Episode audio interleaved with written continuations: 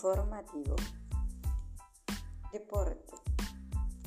Boca logró un triunfo fundamental en la lucha por el título.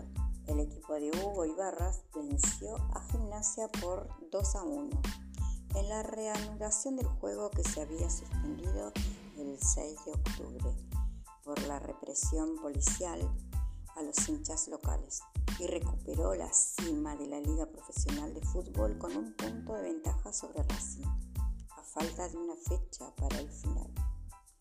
Frank Frava y Luca Longoni marcaron los goles de la visita.